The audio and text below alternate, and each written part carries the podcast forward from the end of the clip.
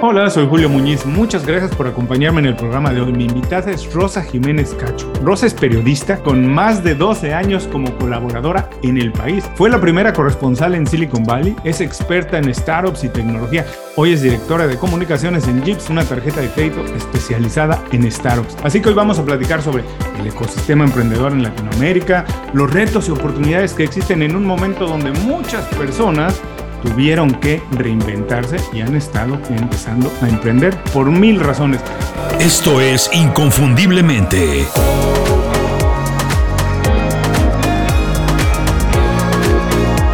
Sé extraordinario en lo que haces. Rosa, muchísimas gracias por hacer tiempo para platicar con nosotros. Bienvenida inconfundiblemente. Por favor, para quien no está muy familiarizado con tu trayectoria, platícanos brevemente qué has hecho, el recorrido de tu trabajo y cómo llegaste al punto en el que te encuentras hoy. Genial, Julio. Oye, lo primero, mil gracias por contar conmigo. Te había escuchado ya más de una vez y además he visto que ambos vivimos en Miami, así que... Vecinos. exacto, pendiente de vernos en el mundo real, ¿no? Ahora que ya la pandemia va un poquito bajando. Pues mira, yo me considero sobre todo periodista, quizá por, costumbre, por formalidad, porque es lo que siento que he hecho toda la vida y me ha abierto muchísimas puertas. Ahora mismo sigo escribiendo Interruptores e Innovadores, que es parte de Invertia, del español, y un poco siendo punta de lanza aquí para lanzarnos un poquito más profundamente el año que viene en las Américas. Y eso es un poco parecido a lo que hice cuando me fui a Silicon Valley con el país. La idea era llevar contenido especializado en tecnología, inversión, innovación y startups para un público que normalmente, perdón, vuelvo para atrás, estoy con esto, para un público que normalmente siempre lee traducciones o refritos, pero no tiene un contenido propio. Afortunadamente han surgido más medios que lo han hecho, no es igual que cuando me fui a Silicon Valley en 2014, sino que empieza a haber una amalgama de medios que lo están haciendo bastante bien. Uno de ellos es Contexto, que me gusta muchísimo, pero no es el único y siento que todavía hay mucho hueco y mucho nicho por cubrir. Forbes en América Latina también le está prestando muchísima atención al mundo emprendedor, en Colombia con José Caparroso, con Coete Medina, con una serie de periodistas que se están destacando. En el momento que me fui a Silicon Valley, eso no estaba pasando aún y siento que que los medios enfocados en esto también hemos crecido a la vez que han crecido los Rappi, los Kavak y todas estas startups de las que vamos a ir hablando un poquito más. En esencia, he sido una periodista muy curiosa que he cubierto temas de cultura. Eh, ahora me van a cancelar mucha gente, no importa, lo que es lo que hay. Me gustan mucho los toros, la mm. tauromaquia, entonces escribí mucho de ello. Me sirvió mucho como para dar mis primeros pasos en periodismo pero a la vez me apasionaba la tecnología. Entonces, esto hizo que fuera un poco metiéndome en tema de blogs, en redes sociales, en nuevas formas de contar y llegué al grupo Prisa cuando estaban lanzando su comunidad de blogs. Era un poco gestionar toda esa comunidad, había hecho un libro con Paco Polo, que hoy es, bueno, fue secretario de Estado en España, ahora es un cargo, no recuerdo, pero porque es un así como superintendente total de entrepreneurship y, y además es muy buen amigo. O sea, puedo decir así el cargo mal dicho porque tenemos confianza, no es, no es una falta de respeto, sino al revés. Es alto comisionado, alto comisionado en el gobierno de España, o sea, que reporta directamente al presidente de gobierno en cuanto a emprendeduría en, en, mi país de origen. Entonces, eh, después de llevar un tiempo haciendo tecnología en el país, lo que me di cuenta era que empezaba a ir a Silicon Valley y volvía, iba y volvía, y tenía la sensación ¿cómo te diría? Como cuando haces un proyecto de ciencias y pones un algodoncito en la cajita del yogur, ¿no? En, el botecito y le pones la bichuela y empieza a ah, brotar, pues nunca lo trasplantaba, ¿no? Me brotaba, pero al final se me moría. Entonces era como que iba, volvía, trataba de tener contactos, mis fuentes y no terminaba de funcionar. Y tuve muchísima suerte porque en 2014 hubo un cambio de dirección en el país, llegó un director nuevo, o sea, no tan nuevo, pero sí nuevo en el cargo de director, era una persona de larga trayectoria tanto en el periodismo como en el periódico, que era Antonio Caño, y tuvimos una conversación muy bonita de quién eres, qué haces, qué te gustaría hacer. Y de una manera, pues quizá naif, un poco fortuita o aleatoria, yo dije, hombre, yo no sé, mi sueño corresponsal en Silicon Valley. Y lo dije así un poco, oye, pues esto es lo que yo quiero, ¿no? en principio quería hacer un máster y así fue como un poco la apertura de la conversación. Y me dijo, ¿tú te irías? Dije, sí. Me dijo, bueno, pues haz un plan y vamos a intentarlo. Entonces, en ese plancito, que quería que fuera muy escueto, muy esquemático, lo que contaba, y, siento que es una tesis que se está cumpliendo, aunque yo ya no esté metida en eso, pero como que el mundo está yendo hacia ese lado, es lo que hablábamos de toda la parte del despertar latino, cómo América Latina en cuanto a tecnología tiene lo que llaman leapfrogs, ¿no? de pasaron del 2G al 4G, saltaron el 3G, pero cuando abrazan algo, lo abrazan con verdadero interés y verdadera fricción y es una gran masa de lectores. Y al mismo tiempo, la carencia de contenido en español para más de 400 millones de hispanoparlantes, que para ellos la vida de Zuckerberg no les cambia la vida, pero la de Simón Borrero de Rappi sí, la de Freddy Vega de Platzi sí, la de Cristian de Platzi también, la de Luis Bonan de Duolingo también, la de toda esta gente que está cambiando la cara y haciendo grandes productos y unicornios, con esa gente sí se pueden identificar y sí que hay un proceso de creación de héroes. De decirte, hay una salida, haciendo esto puedes llegar aquí, te conviertes en héroe y además tienes un impacto en toda la región. Entonces, esa era un poco mi tesis, por eso me fui a Silicon Valley y allí me pasó una cosa con la que yo no contaba. Y fue como ya ves venir un poco, que más que enamorarme de las Big One, ¿no? de las Four Big, o de los fans de Facebook, Google, Apple, que eso ya, ya estaba en ello, pues me empezó a gustar mucho más el venture capital, el capital semilla, las startups, ¿no? Cuando son un equipito, cuando tienen un producto, cuando lo van testando. y, al final, pues terminaba, recuerdo con los amigos de Bridgefy, que los aprecio mucho, yendo a hacer pruebas de conexión como voluntaria con los amigos, o yéndome porque lo viví mucho y, me enamoré de aquello y, la gente de Platzi terminaron siendo casi mi familia, la verdad. Entonces hubo un momento en el que sentía algo que también me pasaba de pequeña. Yo tengo unos primos que son un poquito mayores que yo, ahora tengo otros que son más chiquitos, ¿no? Pero del lado de, mi familia paterna. Y muchas veces cuando quería jugar con ellos, estaban jugando pues, a la pelota, lo que fuera, ¿no? A la paleta, tal. Oye, yo también cojo... Sí, sí, tú de árbitro. Y era como, no, coño, que yo, que yo quiero jugar. entonces, con ese papel un poco periodista siempre tenía la sensación de que era el árbitro. Estaba por ahí, la pelota pasaba, pero yo no tocaba el balón, ¿no? De, Pasaba por aquí estaba medio lisqueando, pero no tenías un rol activo. Entonces, esto me lleva, así fue como vine a Miami. Me vine a Miami para trabajar en The Venture City, que es un fondo de inversión y aceleradora. Y bueno, si lo oyen me van a odiar porque ellos lo cuentan como mucho más complejo, pero la manera así resumida sería eso.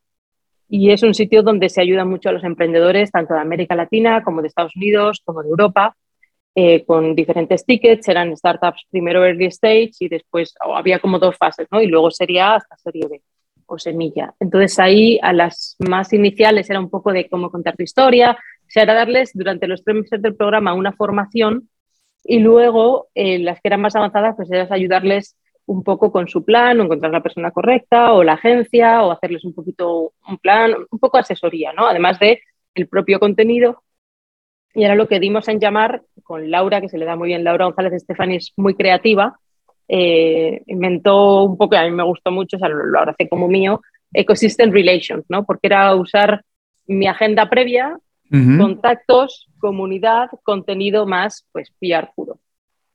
Y eso lo estuve haciendo pues hasta final de 2020 y en ese momento en la compañía querían que me viniera, que volviese a España, pues porque querían poner más foco allí, y yo sentí que me quería quedar en Estados Unidos. Además era tiempo de pandemia, no sabíamos mm. lo que iba a pasar, no sabíamos lo que iba a durar, estoy hablando todavía antes de que tuviéramos vacunas, y sentí, uno, que no me veía mm, volviéndome a España por la pandemia, o sea, fue la sensación de que me vuelva cuando yo quiera, porque yo quiera, no porque una empresa decida sobre mí, y dos, porque si salía no volvía a entrar, me tiraría dos años entrando al cuartito porque tenía un proceso abierto, todas esas cosas. Entonces decidí apostar por hacerme visa IB1. Este país considero que sí que lo merecía, cosa a la que siempre le estaré agradecida, ¿no? como un amor mutuo. Y tú sabes bien lo que ofrece este país. Y todo fue bien. El año pasado volví a escribir, que te contaba cerrando un poco la conversación inicial eh, con los amigos de Disruptores Innovadores Inverte al Español me di cuenta que me hizo muy feliz y lo quiero mantener. Eh, y empecé a trabajar con un par de startups. Una de ellas es Jeeps, que es donde trabajo ahora. Me incorporé primero part-time en agosto, septiembre para la serie B.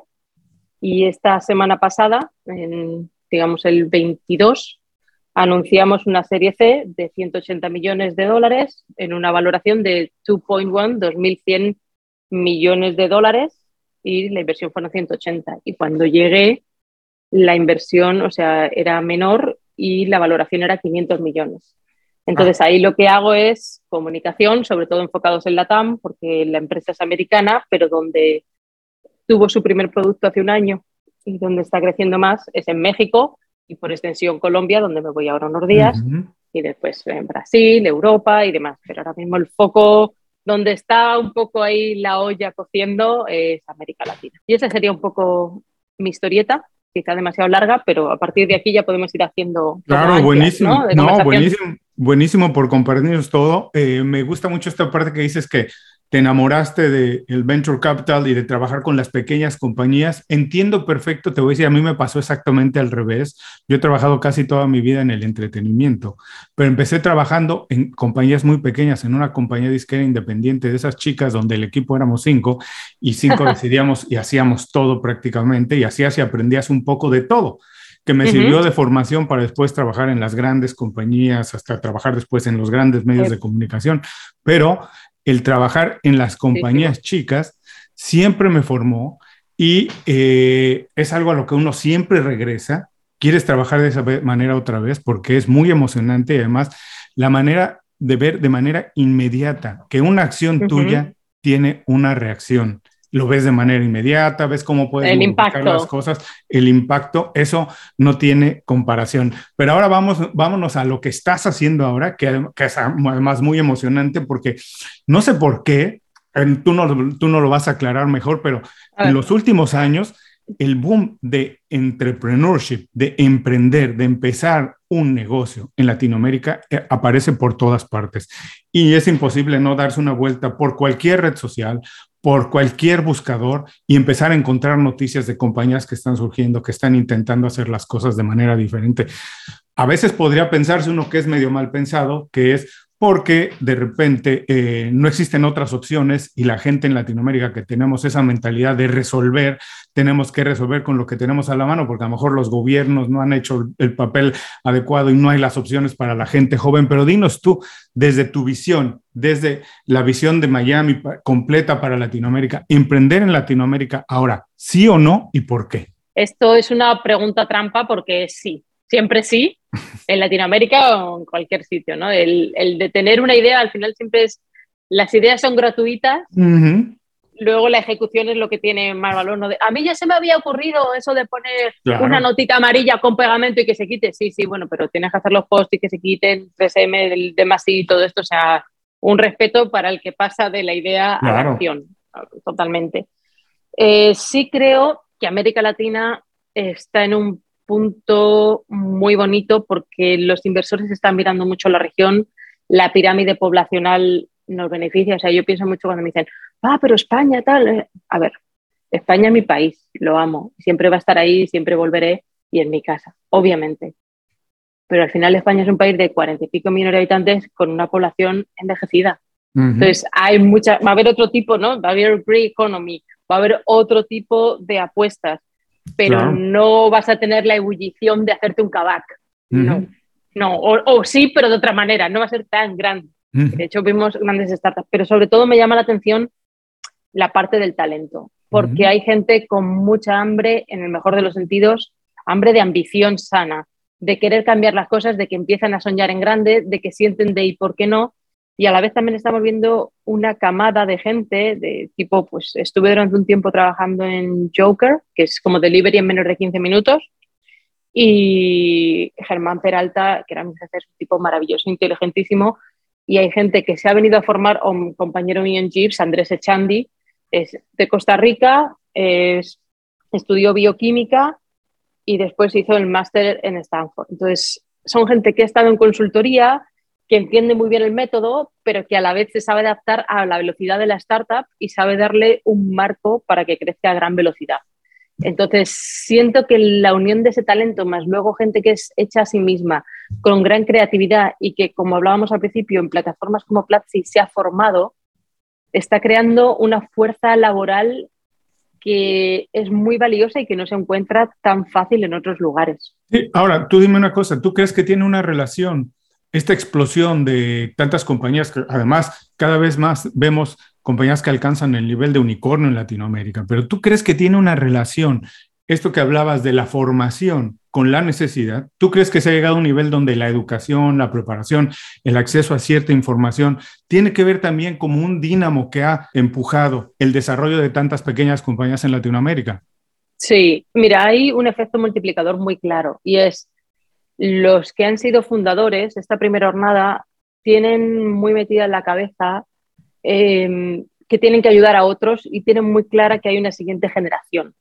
Entonces van dando el relevo y no es solo afectivo o hablado o popular, sino es de manera fehaciente invirtiendo en ellos. Entonces, si te miras las notas o las últimas inversiones que han ido haciendo diferentes, eh, lo que verás es que en, siempre hay como al final de la noticia, y además han invertido fulanito de tal y Paquito Sánchez y fulanito cual, o menganita azutanita eh, de esta, esta, esta, esta empresa. Entonces, ellos cuando empiezan a sentir que les va bien, ponen un ticket en, que, en la siguiente generación, pero además se remangan y les ayudan, porque tienen una idea de comunidad muy fuerte y de ayudar al siguiente. Y siento que tienen muy claro que están cambiándole la cara a la región y que tienen esa responsabilidad.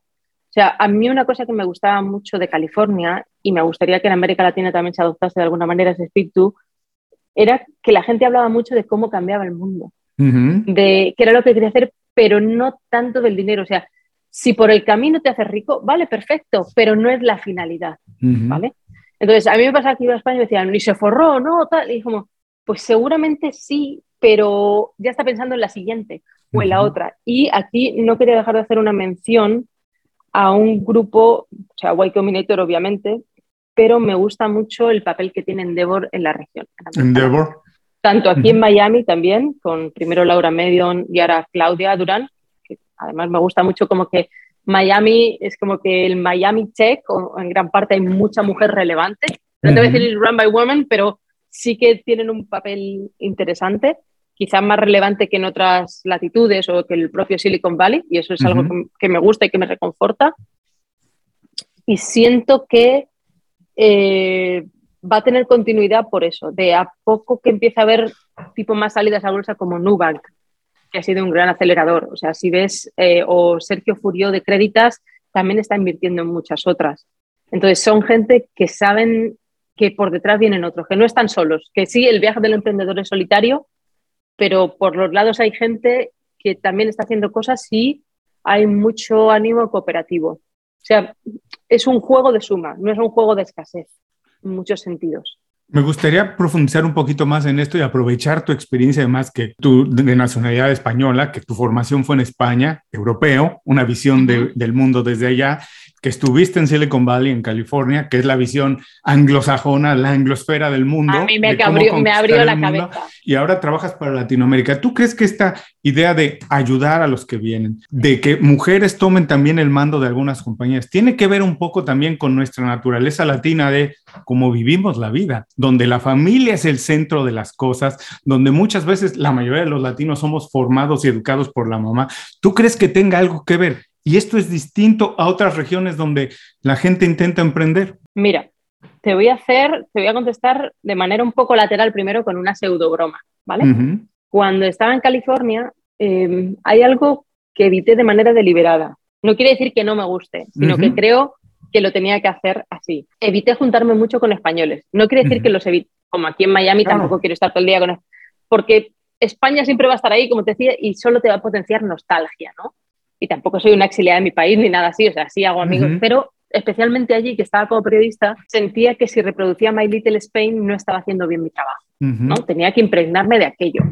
Y sobre todo era también la parte de, eh, ahora que Apple ha vuelto a poner a Apple TV los Fraggle Rock, yo me sentía como el tío mata el viajero. O sea, yo estaba allí para mandar mis postalitas a mis fraguelitos, ¿no? Y creer como el público, o sea, cuando me fui tenía 70% de lectores de España y 30% US Hispanics y Latam cuando lo dejé en 2018 era el contrario. Entonces, eso un poco como que cerraba la tesis que le había propuesto al principio Antonio Caño. Pero lo que te quería decir es, yo conecto mucho mejor con un latino, o sea, a mí me encanta a, pues a los gringos, a la gente aquí de aquí, decir, oye, que yo fui a la Complu que cuando aquí todavía estaba y tal, mi universidad ya existía, ok. Claro.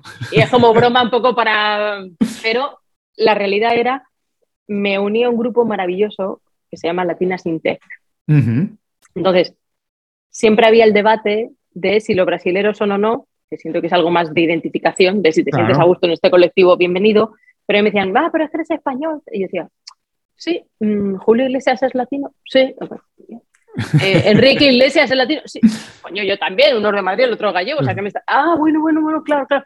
Entonces ahí como que con la broma, con el no sé qué, te hace replantearte que al final es una construcción, que es como también un nicho de mercado y que es más lo que nos une que lo que nos separa, ¿no? Eh, eh, es como la, entonces, siento que la educación, digamos, de casa es muy parecida, digamos, en España, incluso en Italia, ¿no? Un poco el sur de Europa, ¿no? La parte, o, Portugal, es, dicho de otra manera, países católicos en, gran parte, ¿no? Es, es, este tipo de educación. Entonces, eso sí, y de todo esto que hablábamos del emprendedor y del colaborar, el cooperar, Sí que creo que es importante remarcar una cosa porque es algo que desde el principio he escuchado que es el, mito eterno del cangrejo y los del tacho y los cangrejos, ¿no? De lo que tira para abajo. Sí, y no, nos, no queremos ver a alguien eh, eh, exitoso, intentamos eh, obstaculizarle el camino. Creo que en el mundo tech es totalmente al contrario. O sea, el nivel de cooperación, de colaboración, de ayuda, de implicación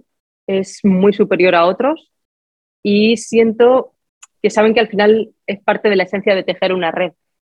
Y es una red en todos los sentidos, ¿no? De, apoyo, de consumo, de si voy a lanzar un producto, primero se lo vendo a los que sé que me están apoyando y a partir de ahí ir creciendo. Entonces, eso sí, y luego, cuando se habla mucho del total addressable market, ¿no? De cuál es tu mercado potencial máximo, es tan grande que todos piensan que es mejor tener un trozo pequeño de una tarta que estamos haciendo cada vez más grande que querer acaparar la tarta que era como tradicionalmente se habían hecho los negocios. Entonces, como ese mindset un poco heredado de Silicon Valley, y aquí Y Combinator y 500 Startups tienen un papel muy importante en la región porque han metido en sus programas a gente brillante que ha tenido también esta generosidad y esta idea de ayudar a los que vienen detrás, eh, lo que ha hecho ha sido que esto se adopte, que sea parte de la esencia y que incluso el que no tiene esta mentalidad se va a quedar el mismo un poco fuera, ¿no? que casi se ven forzados a hacerlo. Pero sí creo que, es que es la realidad, que con esta pirámide poblacional, esta capacidad y este crecimiento eh, es, que es mejor para todos. ¿no? Este de la maté porque era mía, de mi tarta, un poco el rollo, este ah. de mi tesoro, mm, no tiene cabida. No, totalmente. Como decíamos hace unos minutos, es que parece que es el mejor momento de verdad porque se ve en todas partes, se siente que en Latinoamérica los jóvenes están creando mil maneras de, resolver sus problemas de mil maneras y creando compañías para hacerlo. Eso se ve en todas partes. Si eres un poquito curioso, inquieto y lees un poco de noticias, como decíamos, en cualquier plataforma, en cualquier buscador, te las vas a encontrar todo el día.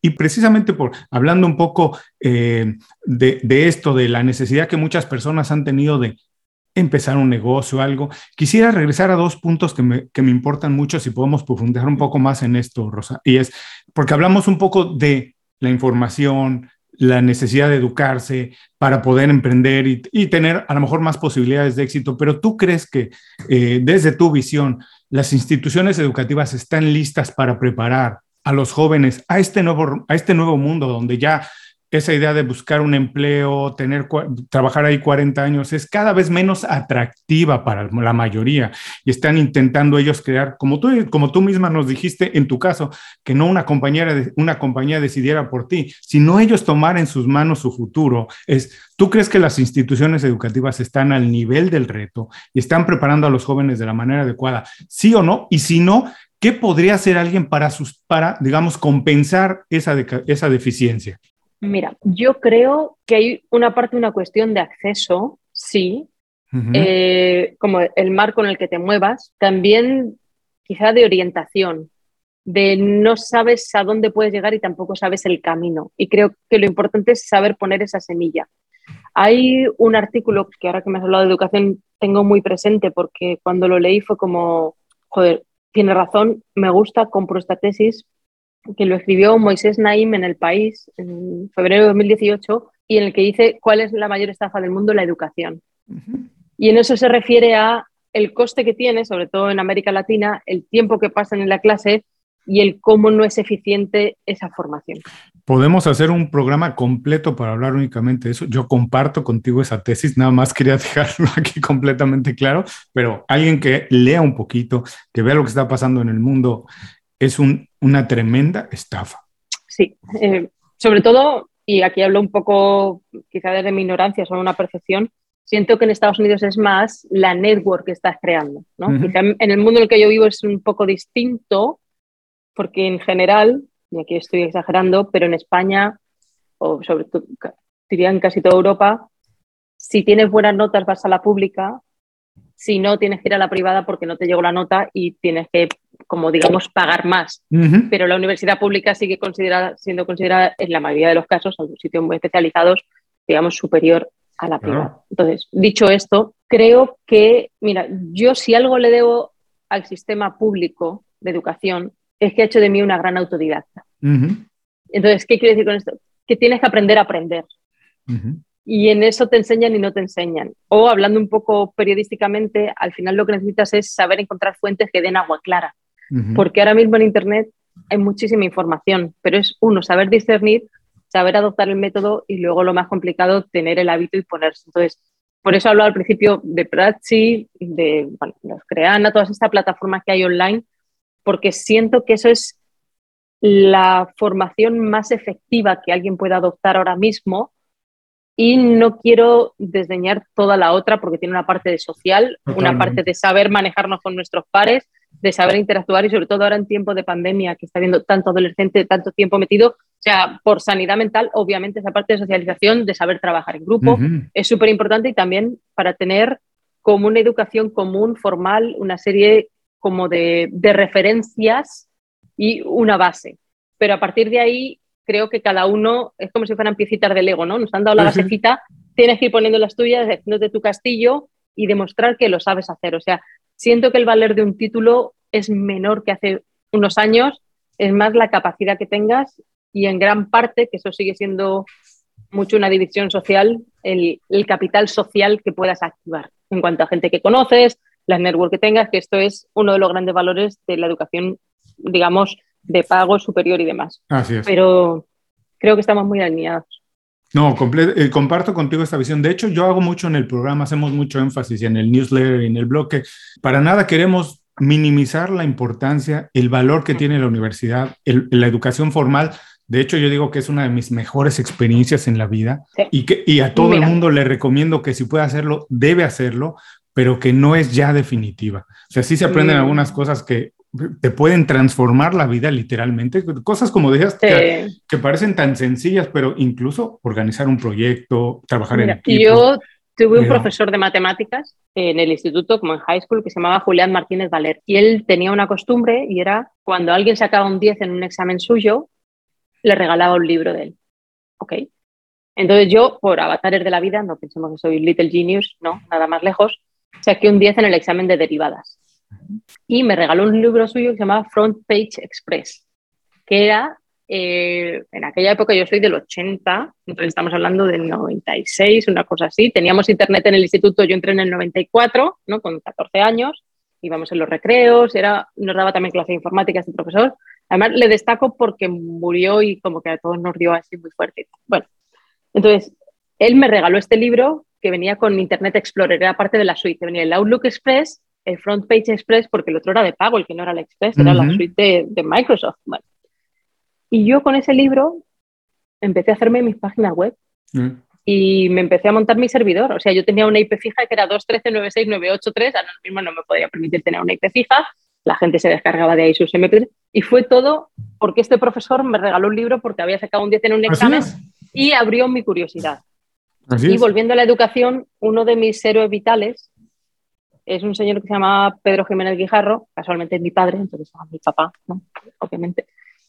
Y mi padre ha sido toda su vida laboral profesor. Mm. Entonces él es eh, doctor en filosofía, experto en el padre Juan de Mariana, que es un jesuita, era como la persona designada para ser el, equivalente, digamos, a Maquiavelo, entre comillas, eh, un poco eh, simplificando mucho, para Carlos V, el emperador, ¿no? Carlos I. Entonces, es una época renacentista y a mí, mi padre, verle cómo estudiaba, cómo enseñaba y cómo se preparaba las clases me llamaba mucho la atención porque él adoptó el blog muy temprano. Sus alumnos tenían un blog para sociedad, cultura y religión y veía cómo les iba enseñando a través de hacer proyectos y en ese momento en España era como raro, innovador y además que el profe de filosofía hiciera eso era raro, entonces él tenía su dominio que era el profe de filo.com, claro, él era el profe de filo.com, o sea, lo mío no es casualidad, ¿no? Yo en casa también tenía un, señor Kiki ahí, ¿no? Entonces, aquí voy a contar una cosa que quizás ni él sepa que yo sé o que le escuché, pero eh, él se jubiló cuando cumplió 60 años, que en España es bastante normal cuando eres como servidor público, ¿no? O funcionario. Y muchas veces los padres a los hijos no nos cuentan las cosas de cómo se sienten, ¿no? Por, mm, el papel. Pero hablando con su hermano, pues mi tío vive en Asturias, se encontraron y tal, y le dijo, oye, ¿cómo que te has jubilado? Y le dijo, mira, o sea, lo estoy un poco adaptando la conversación, pero le vino a decir como que por un lado se sentía que habían metido más tecnología en el high school, en el instituto, pero en vez de ser para darle herramientas al alumno, había sido para controlarle más. De yo no me veo pasando las faltas a decirle al papá si ha venido o no. Si ya tiene 16 años, ya sabe si quiere estudiar o no, no estás yo como de policía. O sea, era como, me dan más herramientas, pero no son para crear, son para tener más control, por un lado. Entonces ahí ves cómo, cómo es el sistema. Y por otro, hice una frase que a mí se me ha quedado muy taladrada y decía, es que yo soy un profesor del siglo XX, utilizando métodos del siglo XIX, la pizarra la tiza, con alumnos que ya son del siglo XXI. Así es. Y esa frase a mí se me quedó diciendo, coño, mi padre tiene mucha razón. O sea, él está ahí en medio, pero cómo se ha dado y los inputs que necesitan estos chicos son totalmente distintos. Entonces, no tengo la solución, pero esa reflexión que hizo, ¿sabes? yo estaba ahí con el oído puesto, le estaba hablando a mi hermano, me quedé como, está tocando la tecla. Bueno, las cosas no pasan porque sí, como bien dices, evidentemente lo tuyo, tu interés por la tecnología y eso tiene que ver un poco con lo que se mama en la casa. Por eso, para quien nos está escuchando, esta es una buena lección para con las personas que comparten, si ya tienen hijos, si tienen hermanos menores, sobrinos, lo que sea. Entre más herramientas les podamos dar, mucho mejor. Y algo que es muy curioso, que lo que hablábamos de la educación y que resume todo lo que te dijo tu papá, es que de verdad el sistema educativo que todavía se mantiene en la mayoría de los países del mundo, fue formado en el siglo XIX para formar trabajadores, muchos trabajadores que pudieran hacer un trabajo que alguien más no quería hacer y que fueran hábiles y eficientes haciendo ese trabajo. Y hoy lo que menos necesitamos es ese tipo de personas, lo que se necesita es gente resolviendo problemas de ahora, como bien dijo tu papá, del siglo XXI. Ahora quiero ir a otro de los mitos que existe sobre esta industria, de, sobre este ecosistema de emprender, y es el acceso al financiamiento. ¿Y quién mejor que tú para platicarnos de eso ahora con Jeeps y todo lo que has hecho? Pero dinos una cosa, ¿es de verdad este el mayor problema con el que se enfrentan los emprendedores jóvenes en Latinoamérica, el acceso al financiamiento. Es lo que donde se mueren la mayoría de los sueños. Y si es así o si no es así, ¿qué alternativas hay? ¿Cómo se le puede dar la vuelta a esto? Muy buena pregunta y muy amplia.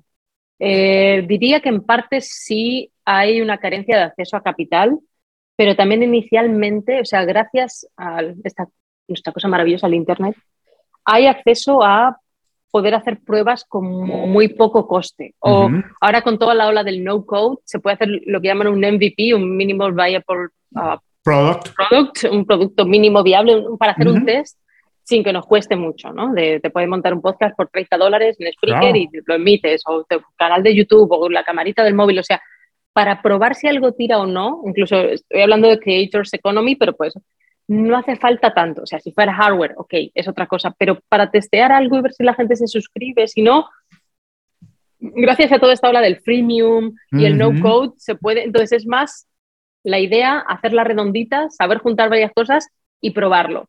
Después, sí sigo pensando que muchas veces el acceso a capital, eh, no te voy a decir está reservado, pero sí es más complicado eh, para gente que no tenga, digamos, ese capital social o que venga a ciertas escuelas o que que lo conozcan previamente por una serie de cosas. Estoy de acuerdo y es cierto y es injusto, sí. Ahora, eh, siento que, por ejemplo, el BID está haciendo gran esfuerzo en cambiar esto, que hay muchas instituciones, empieza a haber aceleradoras y programas que miran un poco como underrepresented, a gente que normalmente no está en el circuito, porque también son conscientes, no es caridad, es justicia. Y creo que eso es muy importante. Esto no es, ah, ¿sabes? Dame algo, no, no, no, no, no. Es que para un inversor, que tú tengas talento y que tu idea se quede fuera es malo ellos tienen que encontrar oportunidades donde otros no están mirando. Entonces es más, siento que a veces es uno el creérselo, el pensar en grande, el meterse en la, el, la camiseta y al mismo tiempo creo que también hay, y esto es una cosa muy personal, un mito de todo el mundo tiene que ser emprendedor y fundador y tal. Puede ser un gran soldado o puede ser un gran individual contributor o un gran eh, persona de marketing o una gran persona de recursos humanos en ese equipo, porque también van a hacer falta esas piezas y siento que esa fuerza laboral bien formada es muy valiosa y se está apreciando mucho en la región. Entonces, no todo es, el, mito del founder es necesario para impulsar, para crecer, pero puede haber alguien que haya sido founder y después se asocie con otro, o que le compre la empresa, o volviendo a Platzi, yo recuerdo que el primer equipo de producción que tuvieron eran Fabiana Loarte, Ludwig Cuevas y Paulina Sevilla. Y estos tres eran tres chicos de Puebla que habían estudiado audiovisuales, que tenían una mini productora y empezaron a trabajar para Platzi. Y Platzi dijo, oye, deja, estáis haciendo el curso de mi producción, te compro la empresa. y fue un mini acquihire. Pero eso es importante. Luego, ahora te meto aquí la cuña un poco Jeeps. En Jeeps tenemos un producto que se llama Growth, que es para compañías. Entonces, son unos créditos que se dan basados en tu future revenue, ¿no?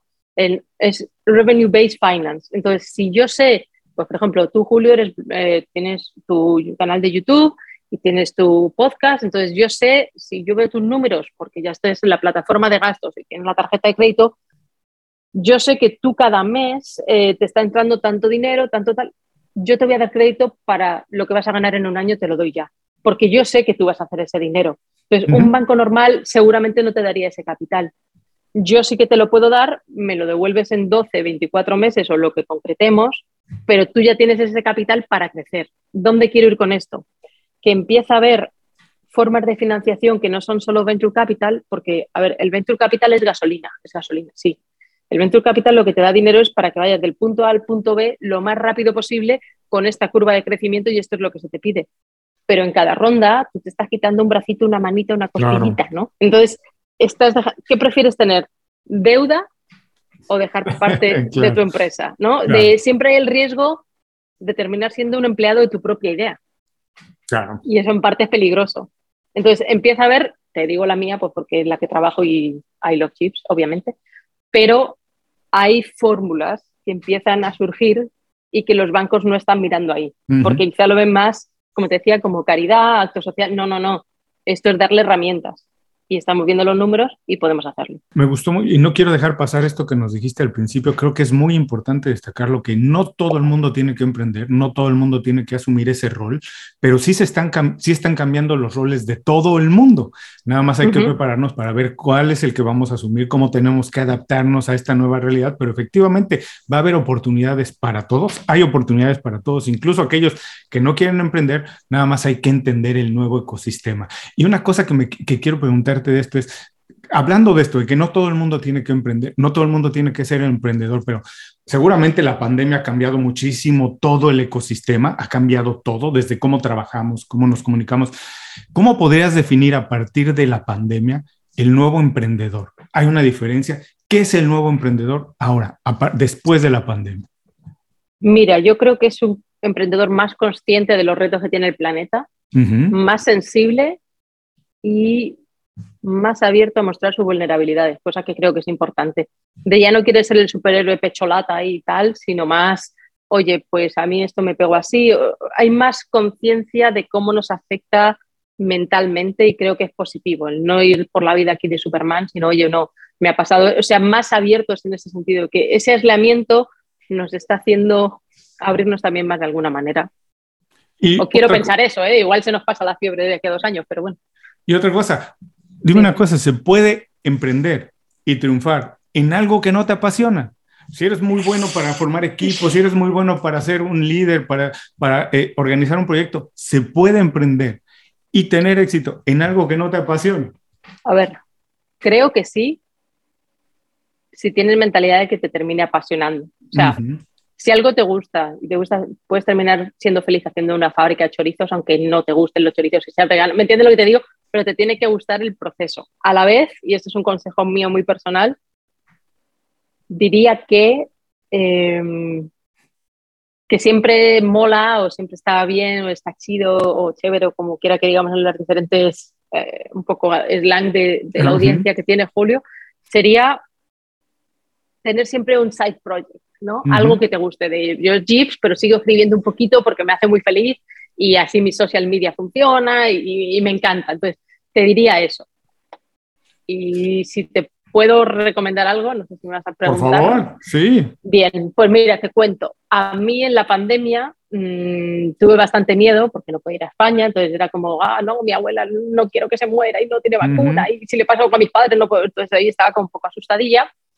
Eh, quería hacer deporte y entonces muy a un nivel súper low empecé a jugar pádel porque tenía unas canchas detrás de donde vivía en aquel momento en Edgewater y además dije mm, esto parece divertido yo tampoco estoy muy en forma le echo ganas eso sí te diré es un día jugamos le echo ganas le pongo actitud y decía esto es un juego a dos contra dos está bien pero está al aire libre está...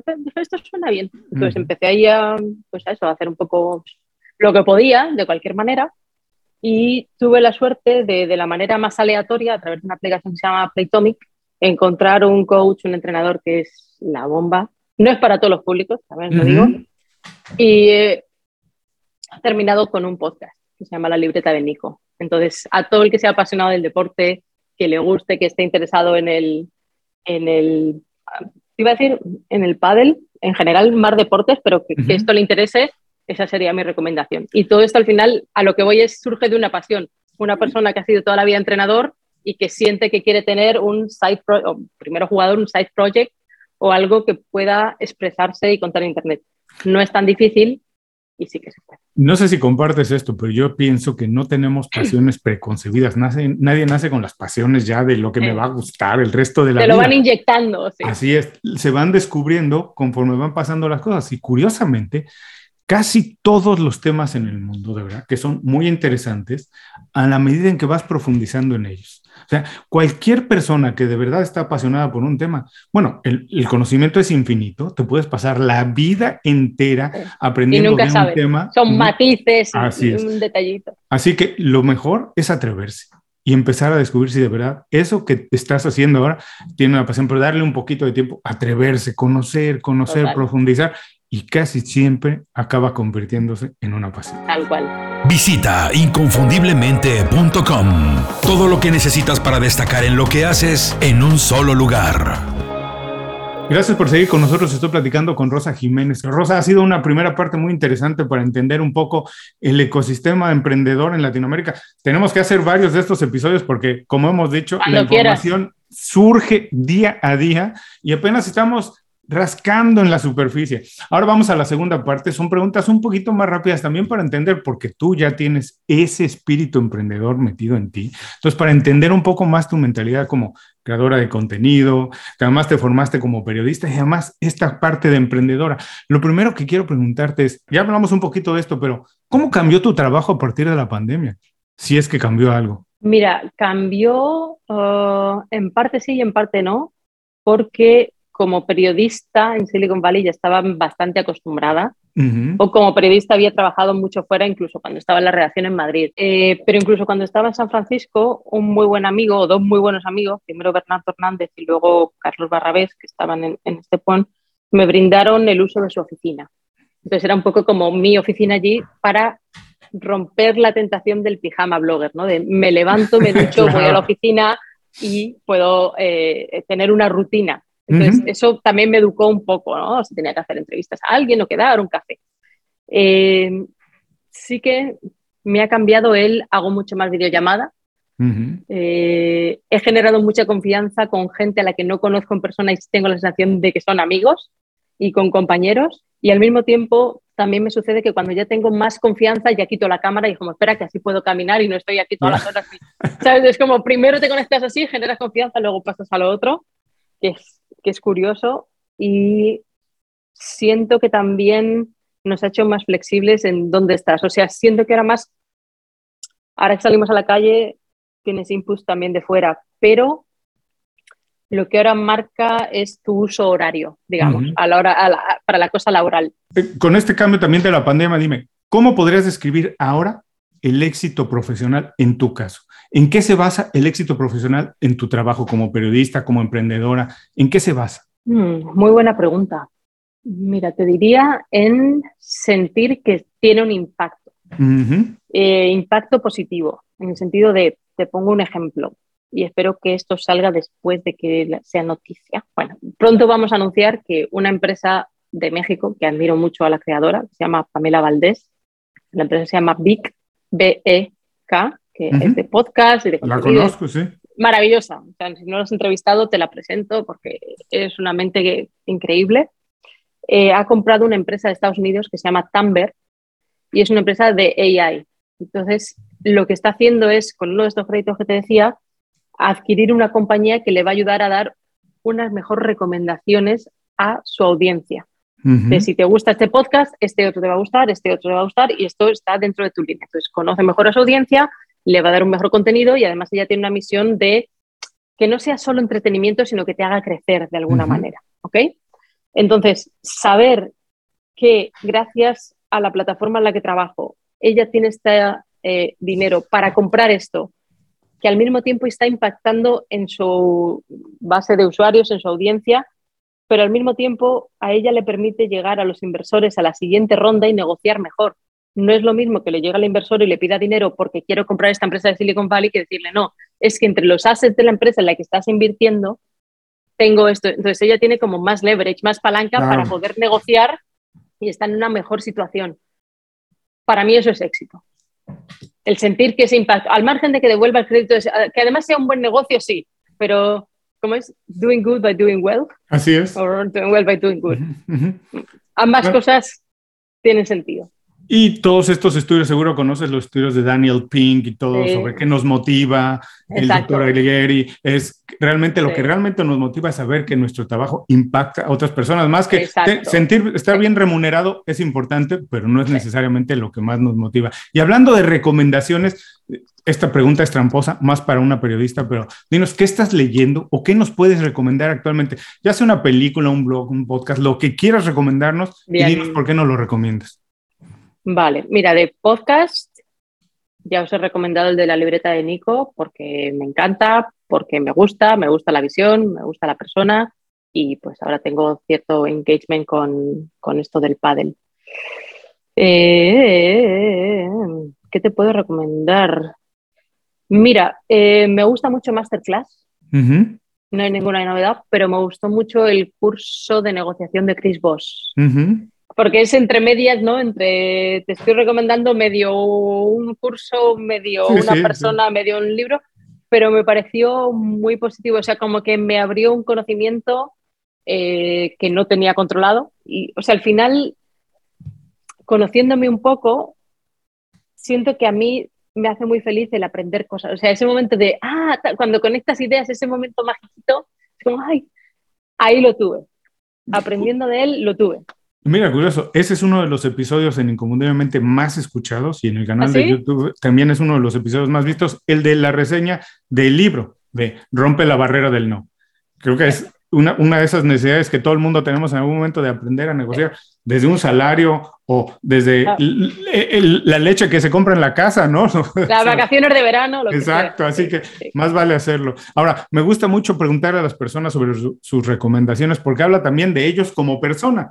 Y como sabes, el programa se llama Inconfundible. Quiero saber qué hace a Rosa Jiménez Cacho inconfundible. Mm, a ver, creo que como que no tengo complejos en cuanto a lo que me gusta. Entonces muchas veces es como, uy, no te pega, ¿no? Lo que te decía de la tauromaquia. O están como una cosa tan tradicional de como, bueno, soy yo, o sea, no tengo que comprar el kit completo de algo, sino puedo tener ciertas contradicciones más o menos argumentables, pero que soy así, ¿no? Eh, me gusta bastante conversar, soy bastante sociable, pero al mismo tiempo también tengo mis ratitos de abstracción solitaria y muy en mi burbujita. bueno, diríamos. Y ahora que ya descubrimos que somos vecinos, de verdad muchísimas gracias por este tiempo y espero que la próxima vez sea en persona. Seguro, ya toca. Ya vacunados, tenemos que vernos en persona. Seguro, y a, todas las personas que nos están escuchando, si ahora están haciendo algo más o viendo este programa, no se preocupen si no pueden tomar notas en este momento. Regresen más tarde las notas del programa y ahí podrán descubrir, eh, dejaremos las ligas directas a las redes sociales de Rosa y a todas las recomendaciones que nos hizo durante el programa. Rosa, muchísimas gracias, un abrazo muy grande. Un placer, al revés, gracias a ti. Muchas gracias por escuchar el programa. Si algo te pareció interesante, visita inconfundiblemente.com. Tenemos un blog, un canal de YouTube y un boletín donde recomendamos libros, documentales y herramientas para ayudarte a destacar en lo que haces. Se llama Las 5 Razones y llega todos los viernes. Por último, si quieres mejorar tu marca personal de manera fácil e inmediata, recomiéndanos con tus amigos y comparte este programa, porque cuando compartes contenido con valor, dejas una buena impresión.